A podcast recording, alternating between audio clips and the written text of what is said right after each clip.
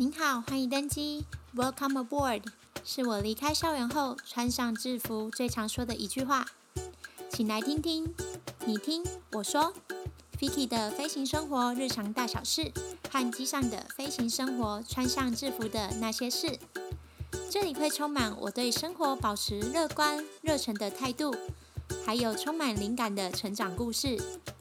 想听听我如何花四年时间准备应试过程？和这三年多来的工作经历吗？期待与想飞的您们空中相见。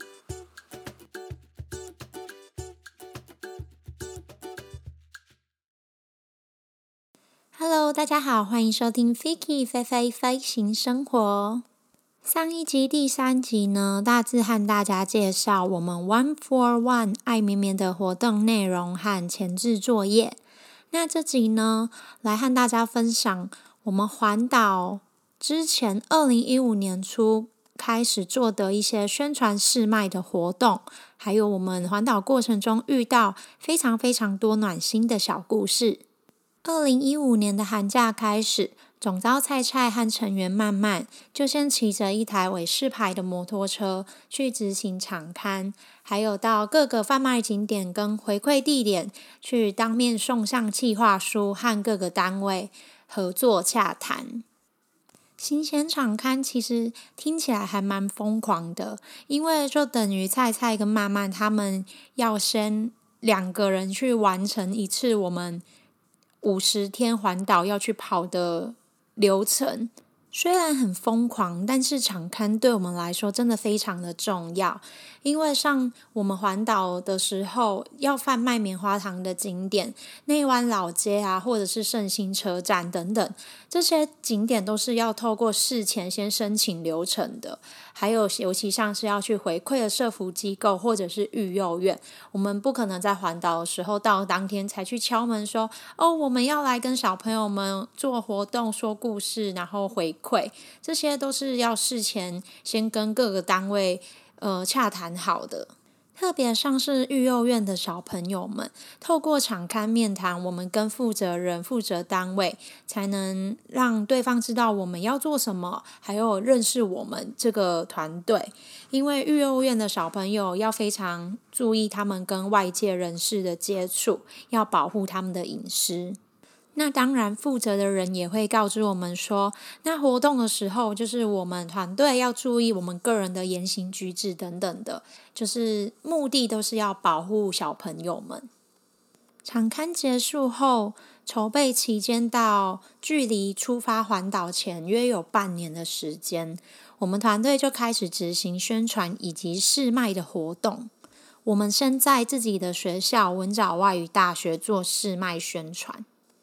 当时学校的很多师长和学生，还有当年的周守明校长，也有到我们爱绵绵的摊位来共襄盛举。我们也将在学校试卖这段期间的盈余回馈到我们高雄当地的育幼院。团队在这段时间一直在为环岛的行前计划做练习和修正，然后我们也一直在练习卷棉花糖，因为其实卷棉花糖是有一个美感的，不是那么的简单。在试卖期间，我们不断的在修正啊，想新的点子，或者是呃更改我们的回馈内容等等的很多繁琐的事项。我们成员们的家人、朋友还有同学们，在这段期间就是一直陪伴陪伴着我们成长，然后给我们很多帮忙和鼓励。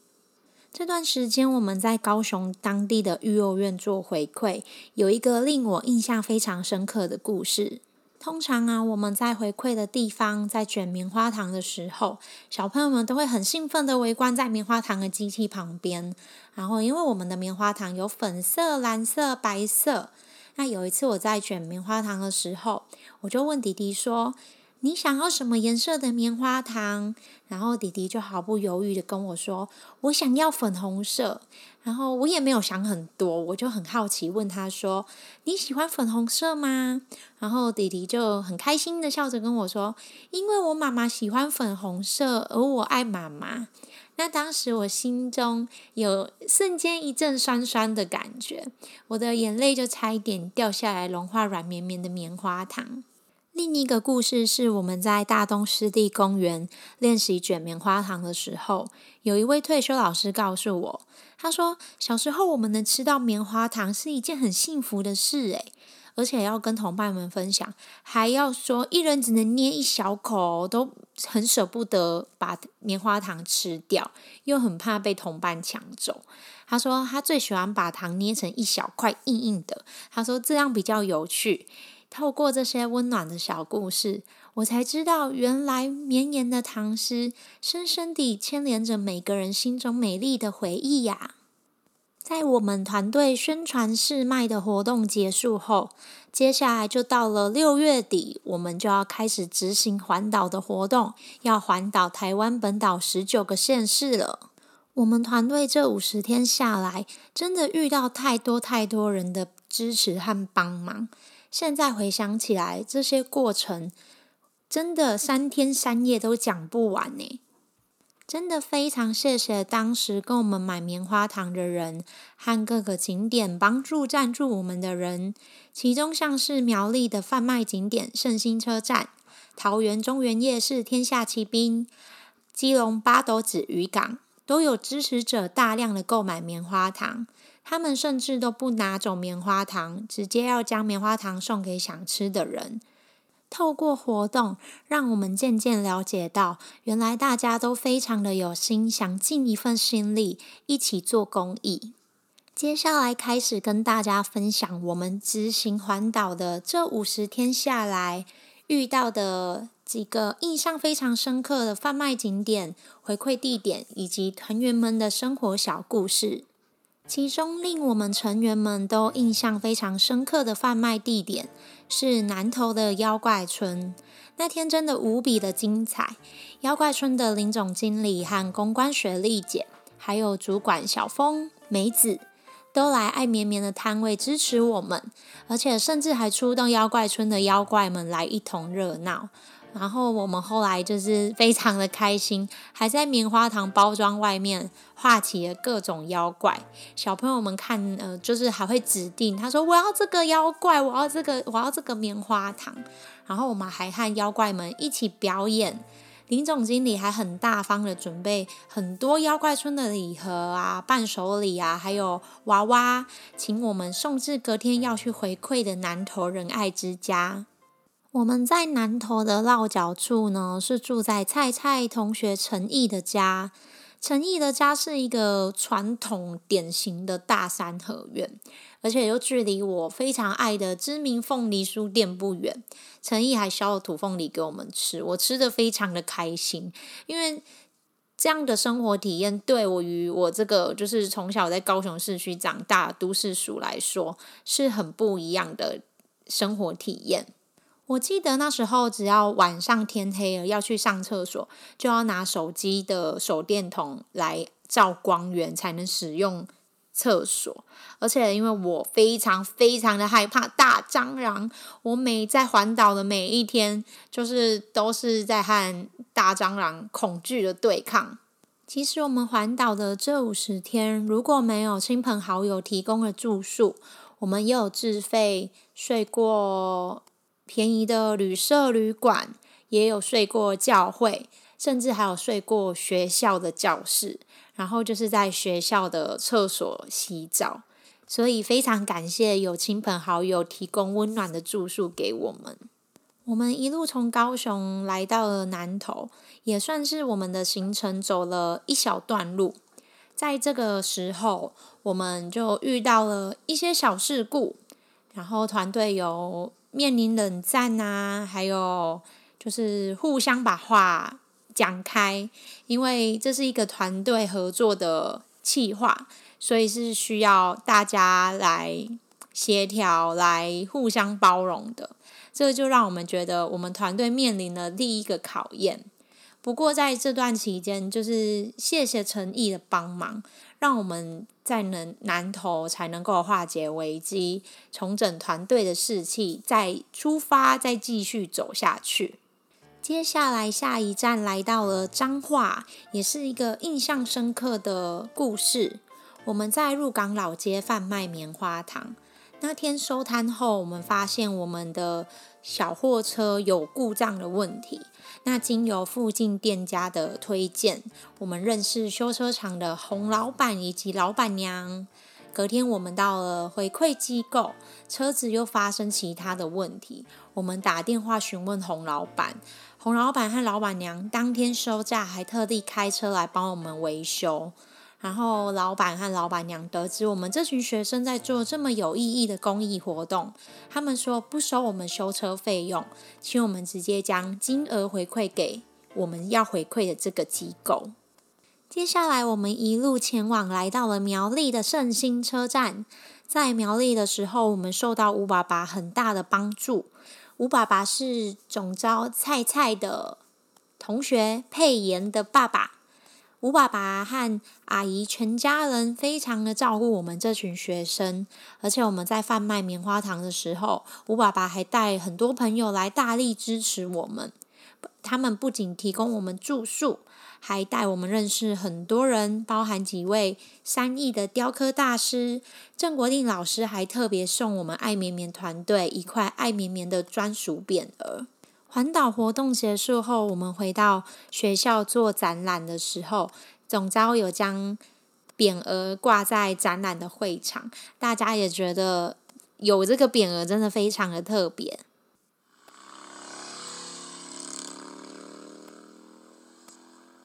接下来，我们就这样一路骑骑骑，来到了桃园中原夜市的天下奇兵贩卖棉花糖。我们在桃园的落脚处，有人非常好的静慧姐帮忙我们。静慧姐提供她非常温馨、设备又齐全的套房，让我们安心的住下来。环岛结束后，大家的友谊并没有结束哦。静慧姐到现在都还是很关心我们每个人的生活，大家还是像朋友一样。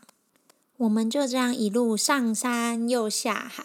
有上山但是没有下海啊。我们就来到了离我们家乡好远好远的台北。在台北，我们一行人打扰帅爸好多天。帅爸是成员慢慢的爸爸。除了帅爸，团队放假还去深坑老街玩，也认识了曼曼妈妈。我记得我们每天起床，帅爸就会准备水果，提醒我们要多注意身体健康啊，要多吃水果啊，很多很多的叮咛。而帅爸也带我们参观他的开心农场，应该说是开心花园，因为帅爸很擅长园艺的部分，就是种了很多很漂亮的花。然后我们成员们呢，还选了一天，我们一同到建国花市，一人买一盆花送给帅爸。而且很有趣的是，我们没有跟帅爸说，就是花是花是谁送的，就是要让帅爸看花，然后猜这个是我们成员谁送给他的。帅爸还一同和我们到育幼院说故事给小朋友听。帅爸可是有功力的哦，他不仅当过讲师，也是儿童环境教育引导员，所以慢慢和帅爸一样，超级会说故事的。每次都让小朋友们聚精会神的融入在他们说故事的氛围里。回忆了这么多景点的故事，环岛到现在也过了五年多了。现在在国内旅游，到各县市游玩啊，我都会想起当年什么什么，我们在这边做了什么，去过了什么地方，这些地方好熟悉。不知道有没有人跟我一样，就是在某个时间点，尤其像是秋天，就是有点凉意的感觉啊，或是听到一种旋律，或者是闻到一个熟悉的味道，你就会觉得这种氛围就是似曾相识，就会脑中就会突然出现一幕，就有个画面。就很好笑的是，还有就是今年八月初啊，和家人去花莲泛舟，我们经过北回归线，然后大家就下车拍照留留念。我就在爱绵绵的群组里面发照片，然后和成员们说：“大家看看这里是哪里？”不过我那时候就觉得好像有点怪，我说：“不过北回归线是不是改建了啊？”然后我后来就回去呃，看了我们当年环岛的照片，然后再上网查一下，我就说，诶，这跟我们之前来的长得不一样诶。我后来才知道，原来花莲有两个北回归线的地方，一个是北回归线纪念公园，一个是静浦北回归线界标。所以，因为我们当年环岛在花莲。遇到苏迪勒台风，所以花莲对我们来说也是一个很特别的回忆。所以像这样，就是我们常常就是大家，你像菜菜现在在澳洲啊，他看到棉花糖或者是看到什么相关的东西，我们大家就会在群组里面分享给成员们，一起回忆我们当年一起完成的这个企划梦想。那说了这么多的故事呢，我想要来分享一个。这个环岛过程下来，我印象非常非常深刻的一个回馈地点，就是在云林的敏道家园。敏道家园是致力于心智障碍以及多重障碍朋友的服务。我们回馈的对象是年龄层比较低的小朋友和青少年。通常来说，我们到回馈的地点，我们都会先准备器具、做前置作业、布置等等，就是等到活动快开始了，才会和小朋友们见到面，才会开始有互动、有接触。而在敏道家园那天活动开始的时候，我们在台上就看到很多行动不方便的小朋友们进来会场，有的人需要旁人搀扶，有的人还躺在病床上。当下我内心的感受很难用言语来形容。我看着其他团员们，似乎大家也都有一种，就是心中可以互相体会彼此现在心里的感受。大家就是都有点微红着眼眶啊，忍着眼泪，因为平时我们到回馈的社福机构或者是育幼院，小朋友们都是活蹦乱跳，然后开开心心的。进来跟我们打招呼，然后围绕着我们说：“你们要做什么？要有棉花糖诶，有有画画诶，要什么什么的。”他们就是非常的开心。但是这次我们的体验就是感受就很不一样。但是我们还是可以从小朋友们的脸上感受到他们心中就是很雀跃啊，很期待。这种心情是跟在其他回馈地方的感受是相同的。那天活动结束后，我觉得我们有一种团队默契，就是我感受到大家的心情都有一点沉重。我觉得虽然言语无法形容，但是大家心里面的想法应该都是相同的。我记得那当时我告诉自己说，我真的很幸福了，要对生活的一切感到知足。这整个环岛的过程执行下来，不管是贩卖的时候啊，还是回馈的时候，我们走过了每个县市遇到的贵人们，还有我们自己的家人朋友们和买棉花糖的支持者，我们彼此之间都有说都说不完的故事。我才知道，原来我们每个人心中都有一颗温暖的心。谢谢你们帮助我们，让我们去帮助更多的人。这就是一种爱的传递，不仅是帮助我们完成这个环岛梦想，我相信大家也都是想要为这个社会尽一份心力，让爱的种子继续传播下去。最后，很重要的是要谢谢每一位团队成员们。我们彼此之间还有很多很多的小故事，像是我们在宜兰的吉米广场，在市集贩卖棉花糖的时候，那时候我们一起买了一样的纯银手环，说什么要结盟啊等等的这些有趣的故事，在这整个环岛的计划，让我们认识彼此。如果没有互相的坚持和勇气，要怎么一起完成这个计划，一起走下去呢？谢谢大家，让我在团队中有所学习和成长。在环岛活动结束后，能够代表团队去参加教育部壮游台湾的竞赛，还有回学校做演讲的分享，也才能够丰富我的自传，能够让我在面试的时候跟面试官们分享这个环岛故事。最后，我也想跟大家说，每当完成一个梦想后，也别忘了要谢谢自己和拥抱自己哦。今天来到节目的尾声啦，如果你能听到这里，真的非常的谢谢你。下一集再来和大家分享我是怎么准备自传的过程，还有面试时怎么让面试官好奇我的环岛故事呢？如果你的梦想也是成为空服员，长出翅膀飞翔，或是对面试过程有兴趣，后续的节目请不要错过喽！如果你听完这个活动，对于 One for One 爱绵绵计划有兴趣的话呢，本集内容下方介绍中有粉丝专业连接，或者上 Facebook 搜寻 One for One 爱绵绵计划。听完 Fiki 的节目，你有回想起自己曾经做过什么助人为快乐之本的事情吗？每一集的后续都有图文分享和小故事，在我的 Instagram，欢迎点到链接或者搜寻名称 Fly Fly Listeners，跟我分享聊聊哦。喜欢我的分享，也欢迎在 Apple Podcast 留下评论，给我更多鼓励和灵感哦。期待与想飞的您们空中相见。